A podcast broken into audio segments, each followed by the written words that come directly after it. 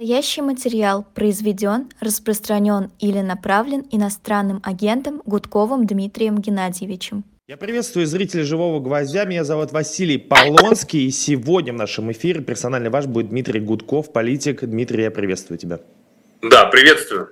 Привет. А, перед тем, как мы начнем, обязательно поставьте лайки нашему эфиру, чтобы как можно больше людей его смотрели. Пишите ваши комментарии, буду переадресовывать их. Если они будут совпадать, то, может быть, их как-то буду переформулировать под ваш лад.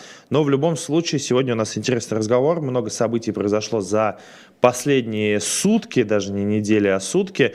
И поэтому, конечно, хочется начать с Грузии. Я думаю, что, Дмитрий, ты следишь тоже внимательно. Конечно же, первый такой общий вопрос.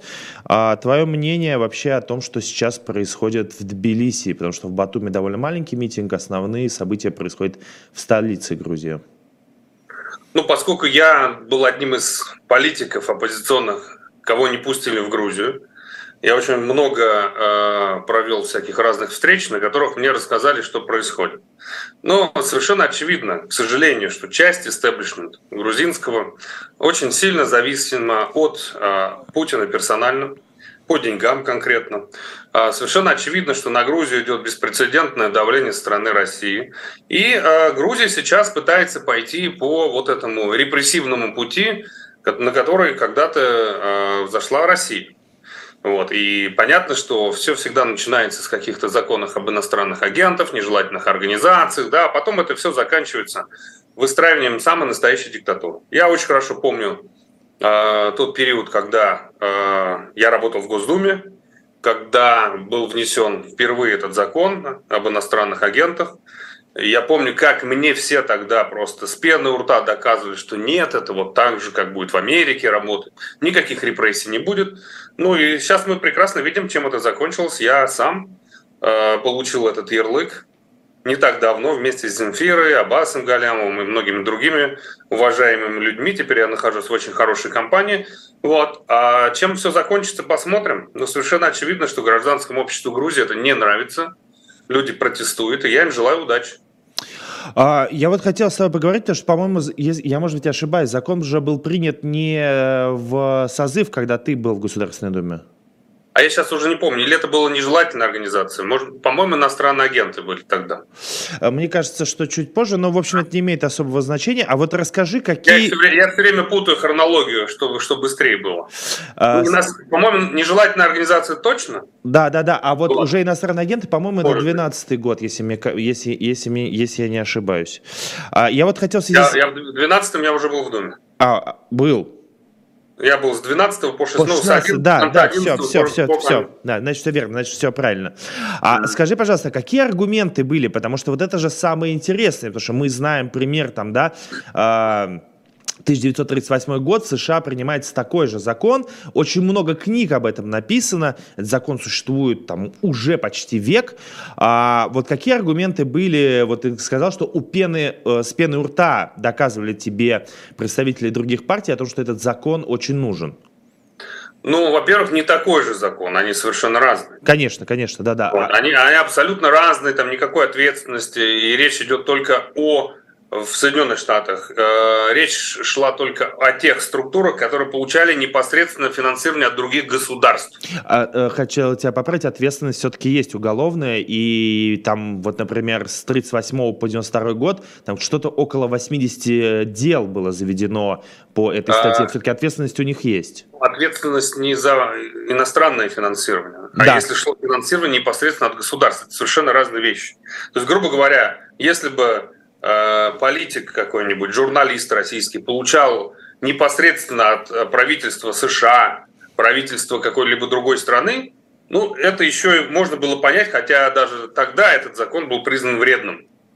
Вот, э, когда принимался, по-моему, это все-таки при мне было, и сейчас вот надо если не, не, точно, нас... точно, точно про тебе, точно про тебе 12 год. Ну, да. Не 12 мне кажется, это чуть позже было. Мне кажется, это год 15 В общем, надо посмотреть сейчас.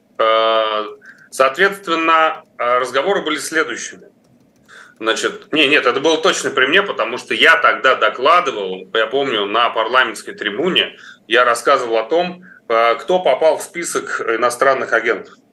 Да, и вот. туда попали экологические организации, Это был 15 или 16 год. Не-не, это в 2012 году Госдума приняла поправки о некоммерческих организациях. Согласно закону, иностранные агенты должны были зарегистрироваться да? как таковые в Министерстве. Ну значит, ну, значит, заработал этот закон, э, потому что докладывал я уже позже. Это был не, нет, там же, там же были поправки определенные, еще, еще, еще добавления. Да-да-да. Значит, аргументы очень простые. Чего вы боитесь? друзья мои, ну, назовут вас иностранным агентом, это будет всего лишь свидетельствовать о том, что какой-то политик, да, там речь шла про политиков, что какая-то политическая организация получает деньги из-за рубежа. Все, никакой ответственности. Это честно, потому что все э, ваши избиратели узнают, от кого вы получаете деньги. Ни про какую ответственность речи не было. Э, там было всего лишь два, э, два условия, при котором политик или политическая организация или общественная организация могла быть признана иностранным агентом. Условий два. Первое, ты занимаешься политической деятельностью. Второе, ты официально получаешь деньги из-за рубежа. Все. Но в первый список попали экологи, правозащитники, попали какие-то общественные организации из регионов, которые занимались там благоустройством или еще чем-то. Я помню, что я докладывал список первый. Я говорю, вы посмотрите, кого вы записали в иностранный агент. Там какое-то общество в Самаре было, которое вообще никак с политикой не связано. Вот. Аргументы были такие. Но даже тогда, я помню, никто не мог предположить, чем это все обернется. Да, мне кажется, что вот этот список, который мы сейчас видим, а я думаю, он будет пополняться очень достойными людьми, сам список уже давно дискредитировал всю эту идею об иностранных агентах. Ну, слушайте, я попал в этот список одновременно с э, Земфирой, да, которую я очень люблю, которую я слушал всю, всю свою молодость, и мне даже как-то приятно, что я прям вот с хорошим созывом попал в этот список. Вот были такие аргументы, но, в принципе, по большому счету, депутатам было по барабану, потому что все решения принимались в Кремле, и уже тогда, когда это все заработало, Дума ничего из себя не представлял. Они просто послушно нажимали кнопки. А, мне кажется, депутаты даже сами не представляли, э, к чему это все приведет.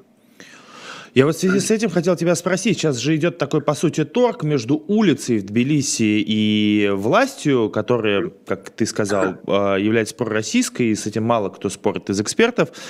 А, вот этот торг, уже президент а, высказала, что она наложит свое вето. Журналисты сразу же сказали о том, что это вето можно обойти, тот же парламент может обойти это вето. В связи с этим вопрос стоит ли э, улицы сейчас именно по этому закону договариваются, потому что же мы знаем эти способы, когда власть говорит о том, что мы внесем какие-то поправки в этот закон, там, не все могут стать ими и так далее. В связи с этим у меня вопрос. Вообще закон об иностранных агентах, он нужен государством? Вот с твоей точки зрения, как человек, который работал в Госдуме, вообще в какой-либо форме? Не нужен абсолютно. Ну, давайте один простой пример. Борис Джонсон, гражданин США да, и гражданин Великобритании. Это что, им помешало быть премьер-министром? Я сейчас не обсуждаю хороший, плохой премьер-министр. А, я не понимаю, почему а, там второе гражданство, какое-то финансирование из-за рубежа, почему это является препятствием, если это легальная политическая деятельность. Да, я согласен с тем, что, наверное, а, нужно оставить, например, запрет финансирования политических партий и компаний из источников иностранных. Но, например, я помню, а, Дмитрий Зимин был признан а, иностранным агентом за перевод а, из своих собственных средств со счета иностранного. То есть он сам перевел свои деньги вот фонду А, не, не он был признан иностранным агентом, прошу прощения, фонд Династия. Династия, по-моему, назывался фонд. Так вот, он перевел деньги этому фонду. Фонд был признан иностранным агентом. Я тогда помню, что это было оскорбительно для Зимина, и, э, по-моему, даже они закрыли этот фонд. Но сейчас я точно не помню. Вот, то есть это деньги, которые он перевел э, из собственных источников. Поэтому никаких э, запретов быть не должно. Вот если какое-то государство финансирует партию, если государство вмешивается в избирательный процесс, то да, но закон об иностранных агентах к этому не имеет никакого отношения. Это абсолютно репрессивный закон, он совершенно не нужен ни в каком виде. И, на мой взгляд, э, любое государство, когда начинает вести торг, с улицы, да, это торг нужен ровно для затягивания времени, чтобы люди устали протестовать, и э, они сегодня так договорились, а завтра по-другому. Они всегда пересматривают свои договоренности. Мне кажется, здесь э, нет пространства для компромисса. Либо власть продавливает этот закон, либо гражданское общество э, вынуждает э, власть эти, э, так сказать, э, отозвать свою инициативу. Других вариантов нет. Либо ты побеждаешь, либо тебя.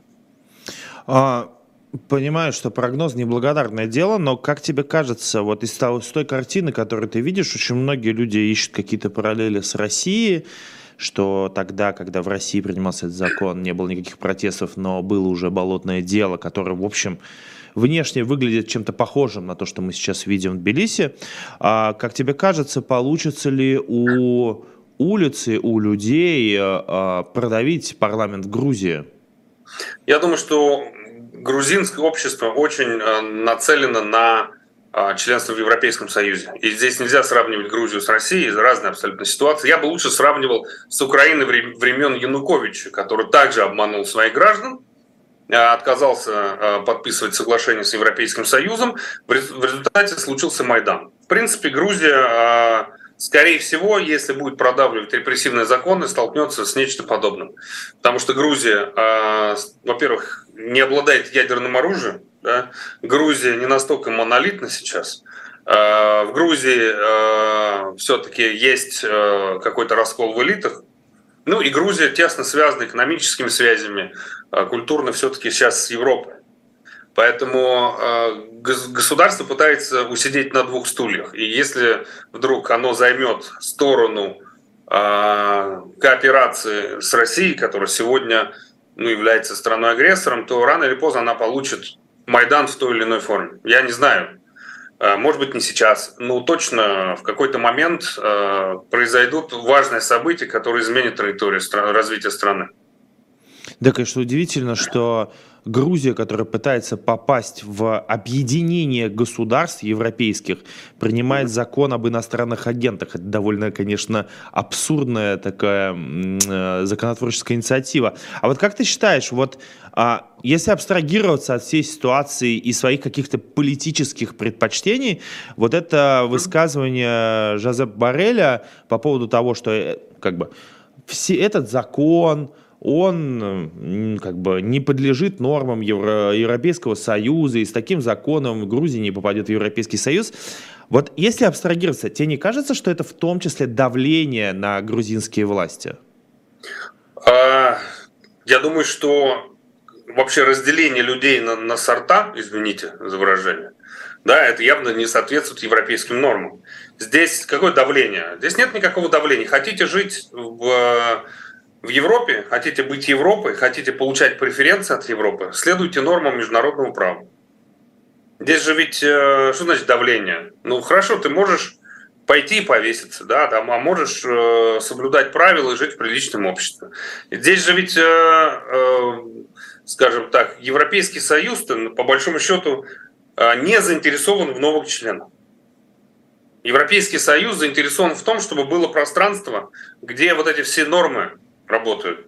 И я могу сказать, что Болгария и Румыния, например, никак не может э, стать частью Шенгенского соглашения. Потому что, как считают в Европейском Союзе, э, страны не решили многие вопросы, не провели необходимые реформы, хотя это спорно. Я сейчас не хочу обсуждать, насколько это спорно.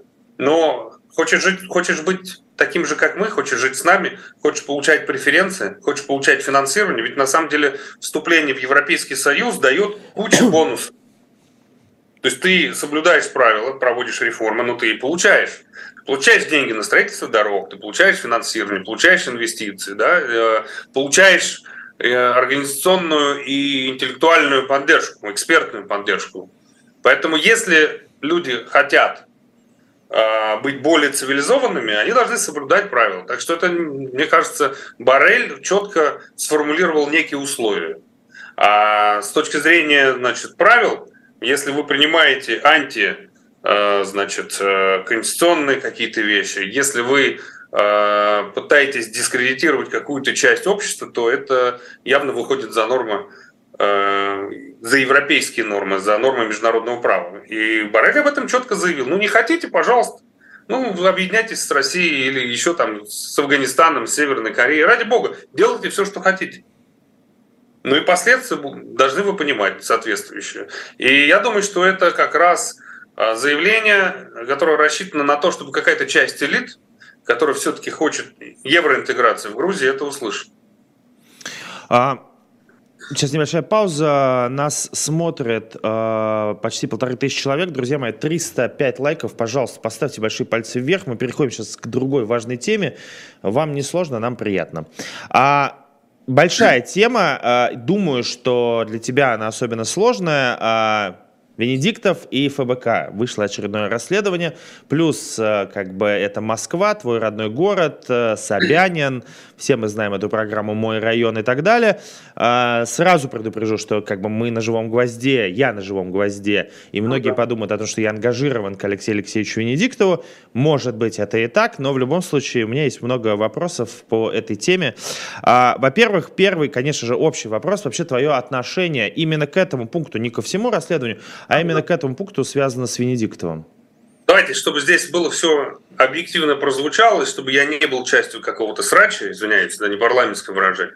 Конечно, я вообще очень люблю э, расследования ФБК, считаю их очень полезными, очень нужными, и э, поддерживаю многих людей, которые этими расследованиями занимаются. Также я поддерживаю Навального и желаю ему всяческого освобождения, о нем говорю на всех встречах в Европарламенте, везде и так далее. Но к этому расследованию, да, у меня есть вопросы. Первое, я считаю неправильно абсолютно ставить в один ряд пропагандистов типа Симоньян, которые получают деньги на пропаганду войны, которые обслуживают преступный режим, которые э, поддерживают все эти репрессии, да, и главное, которые тратят бабки на свои, так сказать, э, бытовые нужды. Да, и, ну, Понятно, что все эти пропагандисты, так же как и Соловьев, это бабки, которые тратятся потом на всякие блага, типа там а, особняки а, в Италии и так далее. Значит, Венедиктов четко занимает антивоенную позицию. К нему можно предъявлять сколько угодно претензий, но при этом а, я хочу сказать, что он тратит деньги на создание независимости, всегда тратил деньги на создание ну, лучшей радиостанции, где и Навальный, и я, и все мы говорили все, что хотели. Да, это полезная а, штука для гражданского общества, для страны. Он не тратил на яхты, он не тратил на какое-то личное обогащение. Ну, как бы мы все знаем Венедиктова, да, я не видел на нем никогда каких-то дорогих шмоток, часов, костюмов и так далее. Да, но зато я всегда а, а, видел, как развивается радиостанция Москвы, независимые СМИ и так далее. Это первый момент. Поэтому ни в коем случае нельзя было их ставить в один ряд. Второе. Значит, э, можно ли брать деньги у Собянина, нельзя ли брать деньги у Собянина? Ребята, а с чего вы решили, что это деньги Собянина? Какие это деньги Собянина? Это деньги налогоплательщиков, это деньги мои, это деньги ваши, это деньги, которые собираются с э, граждан Российской Федерации, с жителей Москвы. Хватит уже думать, что есть какие-то путинские деньги, собянинские. Нет никаких денег у Путина, у Собянина, у Единой России и у других чиновников. Да, это наши с вами деньги. Хочу ли я, чтобы эти деньги тратились на такие независимые площадки, как «Эхо Москвы», «Живой гвоздь» там, ну и так далее? Да, я хочу, я это поддерживаю. Я поддерживаю абсолютно, я понимаю, что эти деньги тратятся не на особняки, не на костюмы, не на часы за миллион долларов, они тратятся на то, чтобы у меня была возможность сегодня здесь, на других площадках, э, говорить то, что я думаю. И благодаря «Эху Москвы» в 2017 году мы провели успешную кампанию, избрали независимых муниципальных депутатов, 267 человек. Потому что «Эхо Москвы» стало той площадкой, где все мы выступали, где у нас была возможность высказываться, где у нас возможность была э, рассказывать о кампании, тогда ее замалчивали вообще московские власти. Поэтому это я, как налогоплательщик, российский налогоплательщик Дмитрий Гудков, я поддерживаю выделение денег налогоплательщиков, своих денег на э, вот такие площадки. Дальше, третий момент. А, мне кажется, что сейчас в условиях войны, когда убивают людей, когда уничтожается будущее нашей страны, вот все распри внутри людей придерживающихся одних взглядов, нужно просто прекратить, они вредны. Потому что в результате вот этого э, жестких дискуссий в интернете опять все переругали. Да, потому что одни говорят, так и надо, мочить всех, другие говорят, как же так, Венедиктов сколько сделал для независимых СМИ. И в итоге опять как бы мы стали слабее. Ну давайте это отложим, эти дискуссии. Э, можно критиковать лично Венедиктова за, там, не знаю, электронное голосование. Ну и на «Эхо Москвы», кстати говоря, э, мы спокойно могли критиковать, в том числе электронное голосование. И э, никак, грубо говоря, там какое-то возможное сотрудничество Венедиктова с кем-то никак не влияло на позицию радиостанции, никак не влияло на позицию радиоведущего. Да, это его личное, как бы, ну вот, э, можно говорить ошибка или не ошибка, здесь можно спорить как угодно, но это сотрудничество, да, э, никак не, не, не меняло, никак не меняло вообще э, э, главный месседж радиостанции. Она была всегда независима. И сегодня она, к сожалению, закрыта за антивоенную позицию, надо просто подчеркнуть.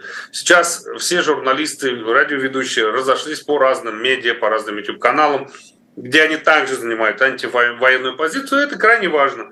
Венедиктов, если хотел бы заработать денег, давно бы уже бы продал бы «Эхо Москвы», бы стал бы очень богатым человеком, но он этого не сделал. А дальше я готов с ним тоже спорить про электронное голосование. Опять-таки, да, мне оно не нравится. Я считаю, что жулики им воспользовались и украли голоса, но это жулики украли, да, не, не сам Венедиктов.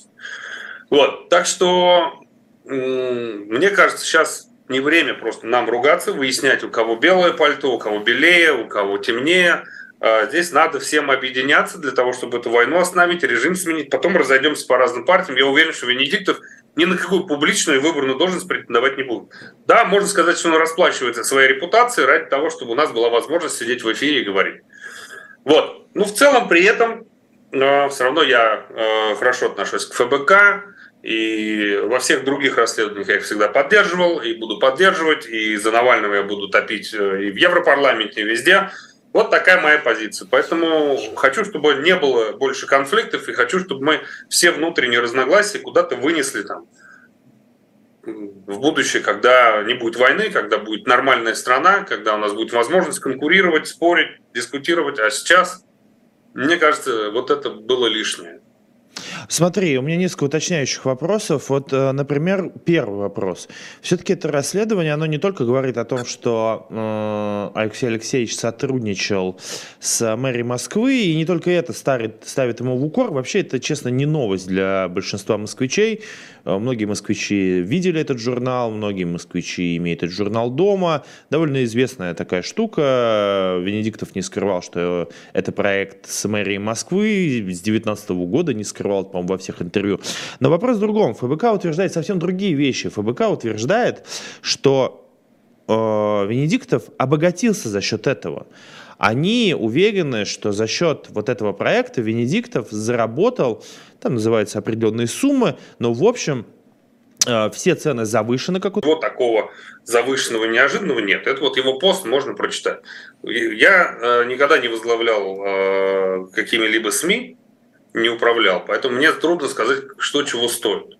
Да, но я прекрасно понимаю, что для того, чтобы обеспечить работу независимой радиостанции, очень популярной, которая дает возможность э, всем оппозиционным политикам высказываться, ты всегда вступаешь в серьезное противостояние с силовиками.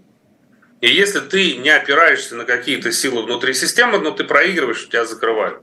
Ну, всем же известно противостояние мэрии, силовиков, начиная с 2019 года. Вот. А я, в принципе, прекрасно понимаю, что и Виндиктов об этом говорил, что по-другому не выжить было в этих условиях. Поэтому это можно критиковать, можно ругать Венедиктова, но есть претензии к СМИ? У меня нет претензий к СМИ. И, значит, деньги потратились на, на то, что э, полезно для общества, и все.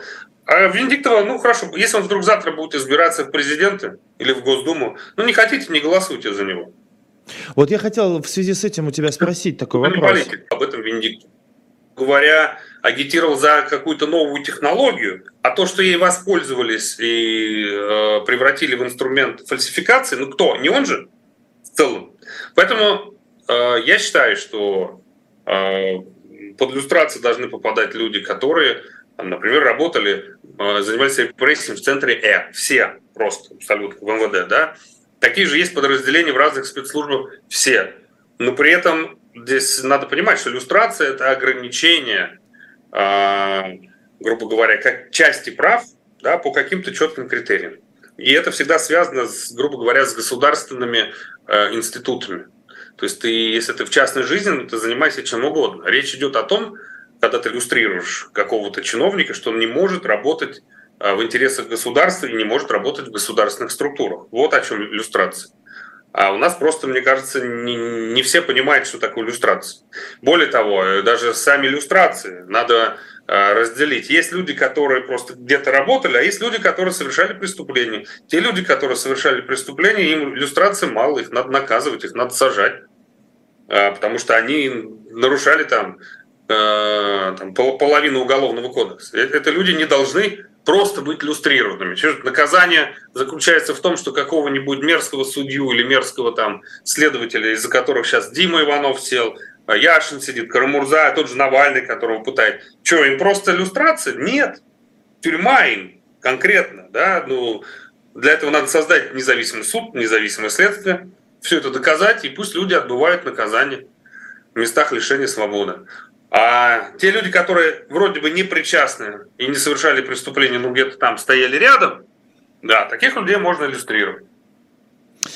Да, да, но все равно в любом случае я вам советую э, всем телезрителям, э, во-первых, если кто-то только к нам присоединился, переслушать, что сказал Дмитрий Гудков, довольно интересные мысли. Обязательно прочитать пост в Фейсбуке запрещенной соцсети в Российской Федерации пост Демьяна Кудрявцева, в том числе сам Алексей Венедиктов написал довольно подробный разбор того, как тратились деньги. Ну и, конечно же, мы видим ответы Марии Певчих, которая а, регулярно и в Твиттере, и в других социальных сетях отвечает на очередные и новые посты а, тех людей, кто поддерживает Венедиктова или пытается найти какое-то разумное зерно в этом конфликте. А сейчас небольшая пауза, мы уходим на небольшую рекламу. Опять мы рекламируем тот самый шоп diletant.media, который в том числе присутствовал в расследовании ФБК. Это наш магазин, где мы продаем книги и, журдан, и журналы «Дилетант». А, за счет этого и существует а, наш YouTube-канал «Живой гвоздь». И в этот раз а, книжка корпорация самозванцев. И как бы это актуально бы не звучало для тех, кто поддерживает, например, в этом расследовании ФБК. А книжка о том, что в начале 1948 года некий Николай Павленко, бывший председатель кооперативной строительной артели, присвоил себе звание полковника инженерных войск, а своим подчиненным другие воинские звания. С помощью э, подложных документов создали теневую организацию. Как была устроена организация Павленко, об этом вы прочитаете в книге. Обязательно заходите на shop и покупайте наши различные исторические книги в том числе и политические. А мы продолжаем. Я напомню, что меня зовут Василий Полонский, в Москве 15.31. В гостях сегодня политик, персонально ваш Дмитрий Гудков. И в связи с расследованием хотел задать еще один вопрос. Он не связан с самим уже расследованием. А, оно же было посвящено выборам, которые будут сейчас у Собянина. А, Хотелось, во-первых, спросить твое отношение к Сергею Семеновичу, потому что мы сейчас прочитали другого фигуранта этого расследования, вот пост Ксении Анатольевны Собчак, которая сказала о том, что прекрасную Россию будущего она видит с такими людьми, как Собянин и Мишустин, что повергло всех совсем уже в шок. Ну вот, а, но Ксения Анатольевна умеет удивлять э, и своих подписчиков, и вообще общественность. Как считаешь, есть ли сейчас какие-то конкуренты у Собянина, а, я просто вижу одного конкурента, и этот конкурент называется слухи, потому что регулярно говорят о том, что Собянин будет преемником Путина, вот посмотрите на него, он такой секой. Не кажется ли тебе, что это может сыграть а, ну, как бы плохую, а, плохую мину может а, для Собянина исполнить? Что ты думаешь? Ну, я все-таки надеюсь на то, что в прекрасной России будущего да, будут те люди, которые высказываются открыто против войны, против политических репрессий, люди, которые не боятся политической конкуренции, люди, которые готовы участвовать в политике. Вот. Но а, опять-таки, вот это расследование, э, почему оно мне не понравилось? То, что вот мы сейчас сидим его обсуждаем, а надо бы правильно было бы сказать про Диму Иванова. студент МГУ, который там 8,5 лет получил, да, просто так, ни за что. Вот это дело обсуждать надо. Другие репрессии, то, что у нас там уже за частные разговоры сажают, да, э, пара из Краснодара. Ну да, пусть на сутки, но тем не менее. То, что у нас за статус ВКонтакте, в WhatsApp, точнее, частный статус посажают. А мы тратим время на, на какие-то внутренние разборы. Вот. Я думаю, что если уж говорить про э, там, так называемые правящие элиты, то, конечно, э, здесь э, интересно обсуждать в свете того, будет ли раскол. И кто в этом расколе на что может претендовать. Никого мы хотим видеть, да? А здесь я уже из, так сказать, опции там, политика перехожу к опции так эксперта вот, то, конечно, в случае военного поражения, да, если действительно Путин проиграет, растеряет рейтинг, то э, все эксперты да, считают достаточно вероятным раскол элит. Э, скорее всего, будет несколько центров. Один центр, который будет, грубо говоря, э, выступать за нормализацию отношений, восстановление отношений с Западом, ну, по крайней мере, то есть центр, который будет против войны, за вывод войск там, и так далее, и так далее. И, скорее всего, сформируются какие-то Э, радикальные такие центры силы, где будут люди типа Пригожина, Гиркина, Стрелкова и так далее. Ну, конечно, там Мишустин и Собянин, э, все эксперты, медиа называют типа фигурами, приемлемыми для какой-то части элит, э, которые поставят на нормализацию ситуации. Вот. Я уж не знаю, какие там у них шансы, да, какие у них э, перспективы, но если Путин будет каким-либо образом отстранен, то любой после Путина, вот подчеркиваю, любой, я не верю там в то, что Кадыров и Пригожин придут к власти, но это просто нереально. Но любой после Путина окажется в ситуации серьезной э, борьбы внутриэлитной, в, в условиях э, значит, ухудшающейся ситуации в экономике из-за санкций, и он будет вынужден. Он будет вынужден идти на какие-то реформы, идти на какие-то э, изменения политические. Я, мне все равно, кто это будет. Да, Мишустин, там, Собянин или кто угодно. Если такая, так, таким образом ситуация сложится, и кто-то из них вдруг перейдет из системных в э, таких полусистемных, ну, грубо говоря, новый Горбачев появится, который проведет реформу, и у России появится новый шанс для Э, демократизации, ну и слава богу, пусть это появится, да, лишь бы не пришли какие-то совсем мерзкие там силовики, которые будут закручивать гайки, устраивать чистки и так далее. Но в целом, если говорить, кого бы я хотел видеть, ну, конечно, я бы хотел видеть новых совершенно людей, в политике, которые не запятнали себя работой на Кремль, э, которые не боялись высказываться против войны, которые не много проблем. Но я надеюсь, что все-таки какое-то военное поражение этого режима случится, и у нас появится шанс на, на перемен внутри страны. Да, но вот, конечно, многие очень опасаются из людей, кто разделяет твои взгляды, что такими людьми станет кто-то типа Собянина или Мишустина. А немножко хочется с тобой поговорить о празднике, но сначала хотел бы узнать вообще, какое у тебя отношение к этому празднику 8 марта? Да нормальное бытовое отношение. Супругу поздравил сегодня, купил букет тюльпанов. Поздравляю всех своих знакомых, женщин. Желаю им счастья, любви. Ну и, кстати, всем нашим слушательницам желаю, желаю того же. А... Но э, какого-то особого фанатизма, конечно, нет. То есть есть, есть традиция. У нас в семье, кстати, традиция вот 8 марта есть. Мы поздравляем женщин. А уже 15 лет нет традиции праздновать 23 февраля, потому что у Леры, моей супруги, в этот день день рождения. Мы всегда забываем, что это какой-то там мужской день мы поздравляем всегда ее. Хотя папа твой бывший силовик. Это удивительно, кстати. А ну, а... это все-таки не армия. Вот, поэтому у них там свой день был когда-то. Но после того, чего наши правоохранительные органы и спецслужбы устроили внутри страны, а уже армия э, вовне, ну, как бы, конечно, никакие праздники такие не отмечают. В связи с этим, просто сегодня главное обсуждение в связи с 8 марта, это, конечно, два обращения Путина. Это обращение Путина с 8 марта 22 года и вот этого года.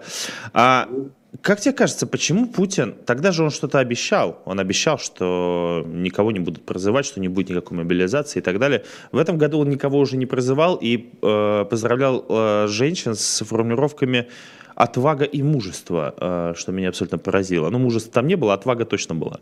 Но э, все, все намеки на мужество тоже были. Э, как тебе кажется, почему на этот раз Путин уже ничего российским женщинам не пообещал? Потому что нечего уже обещать. Ну, он может сказать, еще нарожать.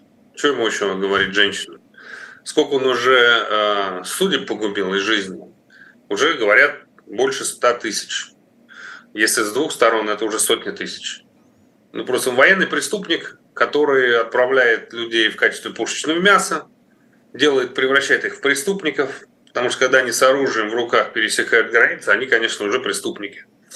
Вот. И, э, а что он может сказать матерям, что он может сказать женам? Ну, нечего сказать.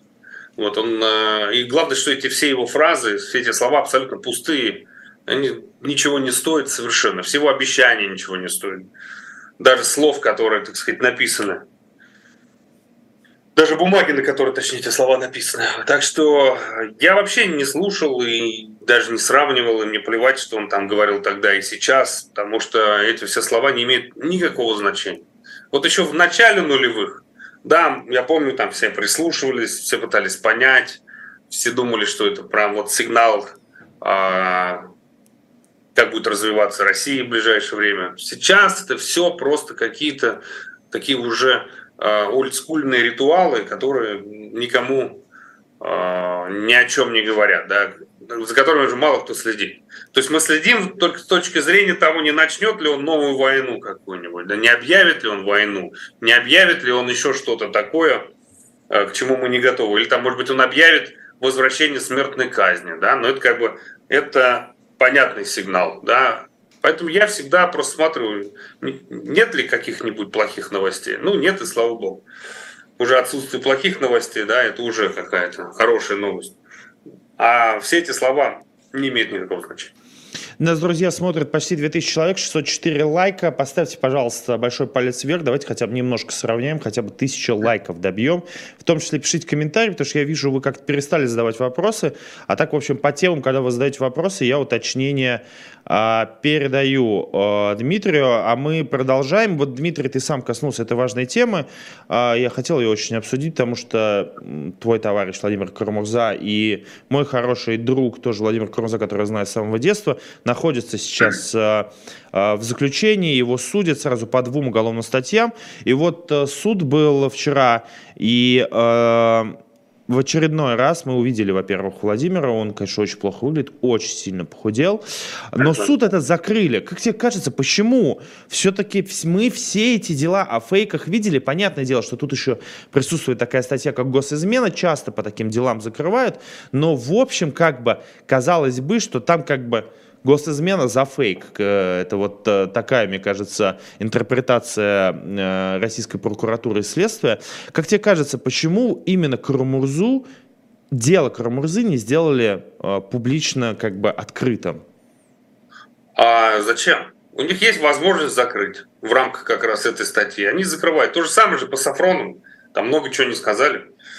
Вот. У них есть возможность закрыться, они будут закрываться. У них есть возможность мстить э, из-под тяжка, они будут мстить из-под тяжка. Вот. Поэтому, ну что, обсуждать действия гестапо, гестапо ведет себя в духе гестапо.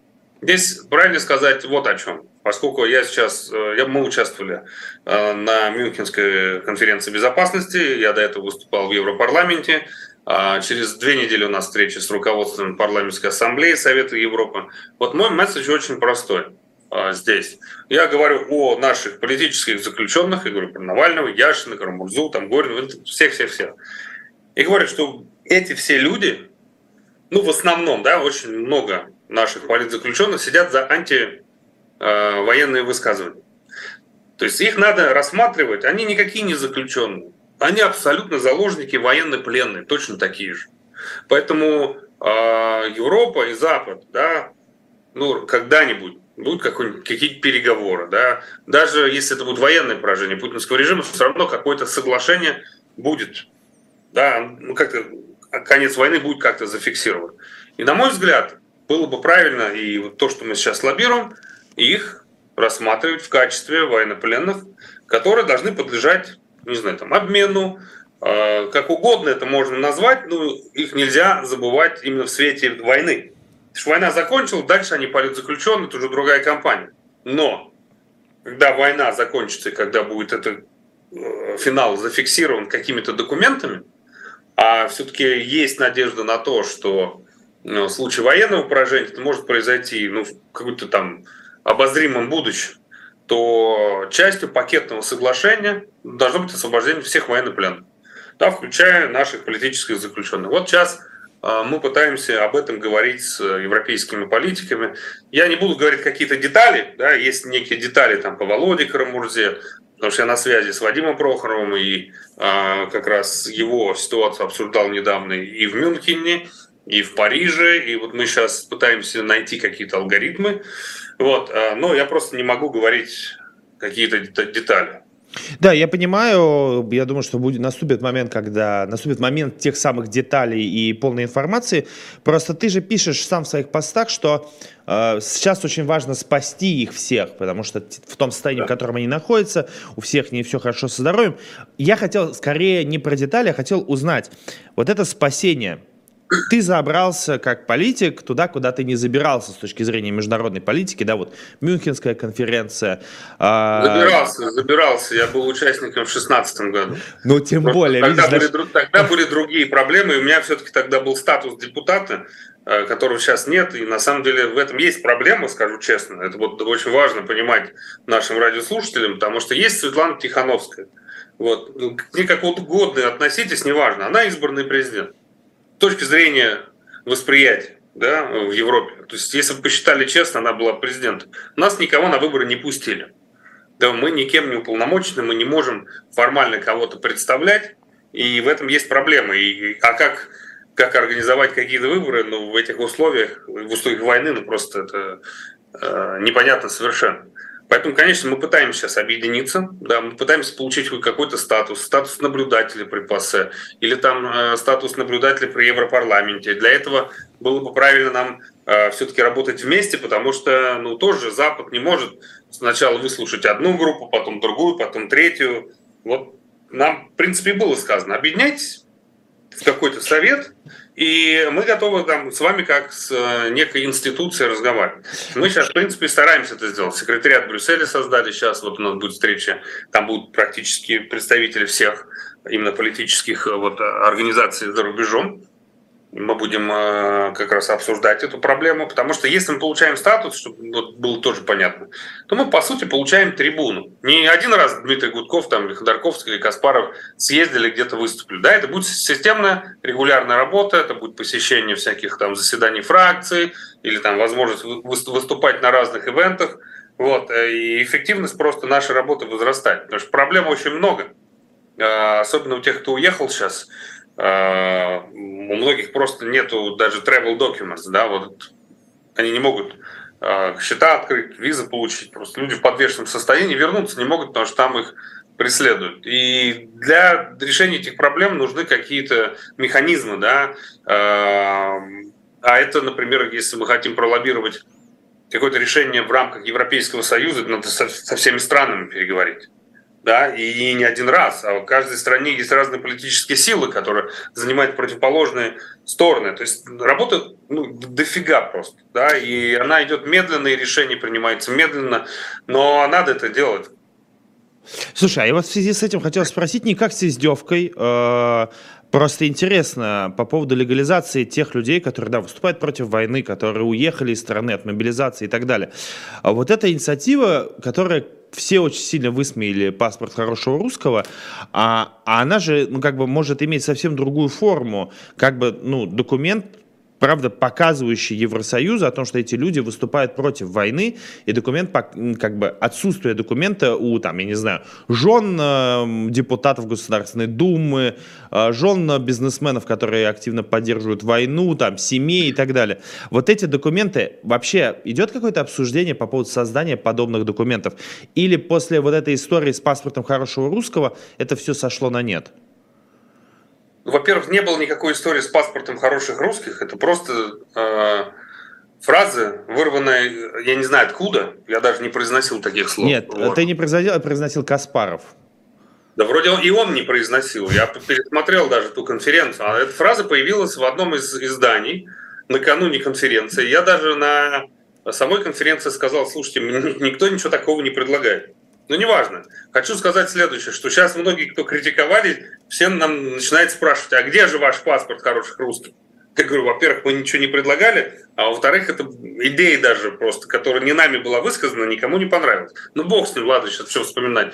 Хочу сказать, что а, вот паспорт хороших белорусов скоро появится. Насколько я знаю от своих коллег э, белорусов, которые над этим работают. Ну окей, э, у нас этого не захотели, но мы еще предлагаем немножко другую схему на самом деле. Э, те люди, которые уехали, для тех, кто уехал сейчас, первое для тех, кто уехал. Если люди готовы признать, что война криминальная, там режим нелегитимный, что они поддерживают там суверенитет Украины в международно признанных границах, вот чтобы этим людям не мешать просто. Потому что э, назад они уже, подписав такое, не вернутся, потому что они их могут преследовать по серьезным статьям. Вот. А если их там могут преследовать, значит, по европейским нормам они э, попадают в категорию лиц, которые могут э, претендовать на некую защиту. Да, если ты претендуешь на защиту, ну, значит, тебе автоматически должны содействовать в получении виз, там, открытие счета и так далее. То есть мы сейчас ищем просто некие правовые механизмы, к которым при... можно прицепиться. И вот мы это сейчас обсуждаем. А, очевидно, что те, кто там в России, они не могут такое подписать, да, для них должны быть какие-то другие механизмы. Но э, я знаю, что там э, некоторые посольства пока сохраняют возможность обратиться там, ну, хотя бы за краткосрочной визой, что тоже важно. Плюс мы сейчас э, с некоторыми тоже странами договорились о том, что люди, если вдруг они выезжают, ну, например, в третьи страны, условно, там, Казахстан, Турция, Грузия там, и так далее, если они там находятся, чтобы они тоже там могли подавать на какие-то визы. Потому что по нормам э, европейским ты можешь подавать по месту жительства. Но ты не можешь находиться в Москве или где-то в России, ты находишься в третьих странах, и вот э, мы сейчас э, помогаем некоторым получать визы, кому-то мы помогаем получать гуманитарные визы. У нас работает в антивоенном комитете вот этот проект «Ковчег», там уже около 200 тысяч обращений. Кстати, Ковчегу 10 марта год исполняется. Я хочу их, пользуясь случаем, поздравить. Э, Настю Буракова там и весь коллектив. Они молодцы и очень много делают. Ну, очевидно, что там Конечно, ресурсов на все не хватает, но все равно мы много, многое сделано, многим мы помогаем. И даже несмотря на, помните, конфликт там в Латвии, всякие разные заявления политиков в Литве, даже в этих странах нам идут навстречу и помогают с гуманитарными визами. Так что потихонечку мы продвигаемся и потихоньку меняем в целом э, отношение к России, потому что вот был очень популярен нарратив, русские не протестуют, ну, россияне, значит, они все типа там за войну. Вот мы им объясняем каждый раз, что это абсолютно не так. Просто протесты сегодня очень опасны, что в России миллион двести тысяч силовиков, это в четыре раза больше, чем войск в Украине. И если в Украине, Украина сопротивляется с помощью армии и поддержки всего Запада, здесь люди безоружны. Ну, просто физически невозможно а, сегодня с помощью улиц что-то, на что-то повлиять. Невозможно. Нету ни организации, нету независимых СМИ, независимых депутатов, никого нет. Любой выход на улицу – это э, опасно, это приводит сразу, ну, в лучшем случае, штраф. Вот. Мы им объясняем, э, что уже за частные разговоры сажают. Мы им рассказываем про вот эти сроки сталинские, которые уже. Мы им рассказываем про наших политзаключенных. Ну, даже иногда там покажешь фотографию Навального до тюрьмы, и вот та знаменитая фотография, когда он уже был на э, каком-то судебном заседании, ну, все, всем сразу становится понятно. И уже, например, Кубилюс, Андрюс Кубилюс, бывший премьер Литвы, депутат Европарламента, целую статью э, написал, обращение к жителям, э, гражданам Литвы. И он им говорит, слушайте, мы когда-то жили в Советском Союзе. И тоже не было никаких там протестов. И тоже были диссиденты, смелые люди, которых сажали. А почему не было протестов? Страшно было выходить. Так вот, говорит, в России сейчас уровень репрессий еще выше, чем тогда, даже в андроповские времена, больше политзаключенных. Поэтому не надо обвинять россиян э, в том, что они там не способны к демократии. Нет, просто настолько запредельный уровень репрессий сейчас, что ну, невозможно сегодня с помощью улицы что-то разрешить. Но если откроется окно возможностей, то как раз перемена возможна в России. Вот мы и об этом говорим регулярно на всех встречах. И потихонечку мы видим, как все-таки позиции многих европейских политиков ну, вот меняются.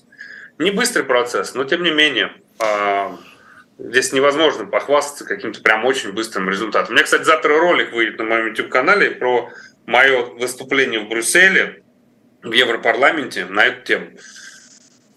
А, я обязательно всем советую зайти на YouTube-канал э, Дмитрия Гудкова, посмотреть этот ролик. Вообще это очень интересно, присутствие политиков российских а, в европейской большой политике. И, конечно, интересно, что вас и слышат, и слушают, и хорошо, что слышат и слушают в Восточной Европе, потому что это тот самый э, такой ручеек, по которому можно переплыть иногда людям, которые бегут из России. А в связи с этим у меня к тебе вопрос. Просто тут остается еще много людей, которые не могут уехать не по причине того, что они как бы что они не испытывают страх от того, что они не против войны, не из-за того, что они там э, что-то тут поддерживают. Нет, просто они отвечают еще за других людей.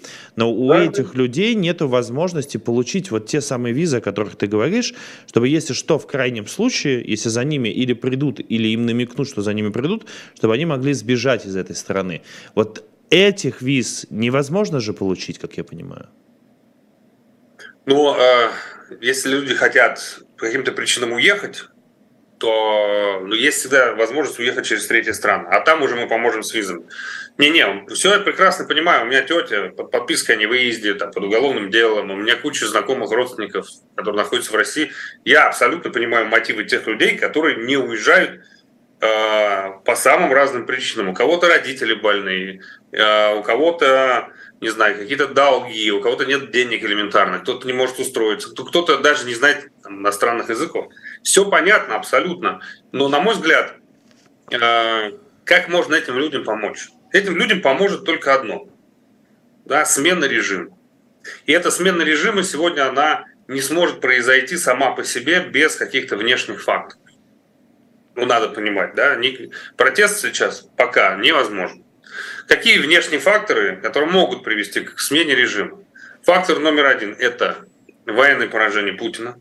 Поэтому мы здесь тоже объясняем и рассказываем Западу, не нужно бояться смену режима, не нужно бояться крушения путинского режима. Хуже Путина уже не, не может быть, потому что у них был такой э, вопрос к нам. А вот хорошо, вот сейчас Украина победит, например, Путин э, значит, потеряет власть, и наверху окажется какой-нибудь Пригожин. Ведь будет же хуже, ядерный коллапс, еще что И мы им объясняем, это невозможно, никакой Пригожин к власти не придет. Любой после Путина точно будет лучше Путина, хуже, потому что быть не может. Вот. И это тоже э, позволяет им как бы, ну, спокойнее двигаться по пути поддержки Украины. Вот. Поэтому фактор э, военного поражения важен, который станет фактором Э, который станет причиной для другого фактора, фактора раскола элит. И здесь мы тоже объясняем э, европейским политикам, что может подтолкнуть этот раскол элит. Ну, например, Международный трибунал. Как был с Милошевичем? Милошевич ведь 4 года жил под санкциями, пока э, его не обвинили военным преступником и не потребовали выдачи взамен там, на отмену санкций. И тогда его свои же выдали. Поэтому здесь э, мы считаем, если Путин будет тоже объявлен военным преступником, он будет лишен иммунитета, с ним перестанут общаться. И в элитах, да, правящих элитах, потому что не, не, не клика путинская, там 5-10 человек, а в правящих элитах все равно запрос на какого-то лидера – появится, который сможет восстановить отношения с Западом, потому что все-таки ну, многие из них хотели бы, э, кто-то хотел бы из-под санкций выйти, кто-то хотел бы туда не попасть, кто-то вообще хотел бы э, нормально ездить там по миру, э, жить, в общем-то, как это было до войны. Поэтому э, Международный трибунал подталкивает этот раскол. Ну и, э, понятно, жесткая санкционная политика против путинской клики, она тоже дает какой-то результат. Вот эти внешние факторы, они необходимы для того, чтобы в России что-то поменялось, процесс э, тронулся с места и появилось пространство для и возможность для политических протестов. Просто это будет не сейчас, а после влияния внешних факторов, и на эти факторы мы тоже работаем. И это поможет э, всем тем, кто остался. Да, спасибо огромное. Это был персонально ваш Дмитрий Гудков, политик. Этот эфир для вас вел Василий Полонский. Спасибо огромное, что поставили нам лайки. 2100, о, точнее 826 лайков. Друзья мои, давайте дотянем все-таки до 1000 и нас смотрел больше двух тысяч человек. Спасибо огромное, Дмитрий Гудков. Еще раз напомню, спасибо тебе огромное за этот эфир. Всем счастливо, пока, хорошего дня. Да, спасибо, до свидания, счастливо.